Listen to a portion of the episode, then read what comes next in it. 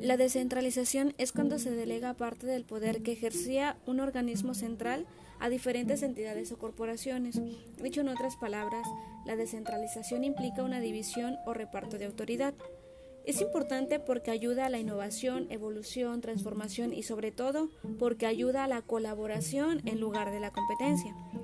Puede tener sus ventajas y desventajas, agiliza la toma de decisiones, permite que las personas que se encargan de tomar decisiones cuenten con mayor información para, porque se enfoca a pocas áreas y eso les permite manejar los temas con mayor profundidad.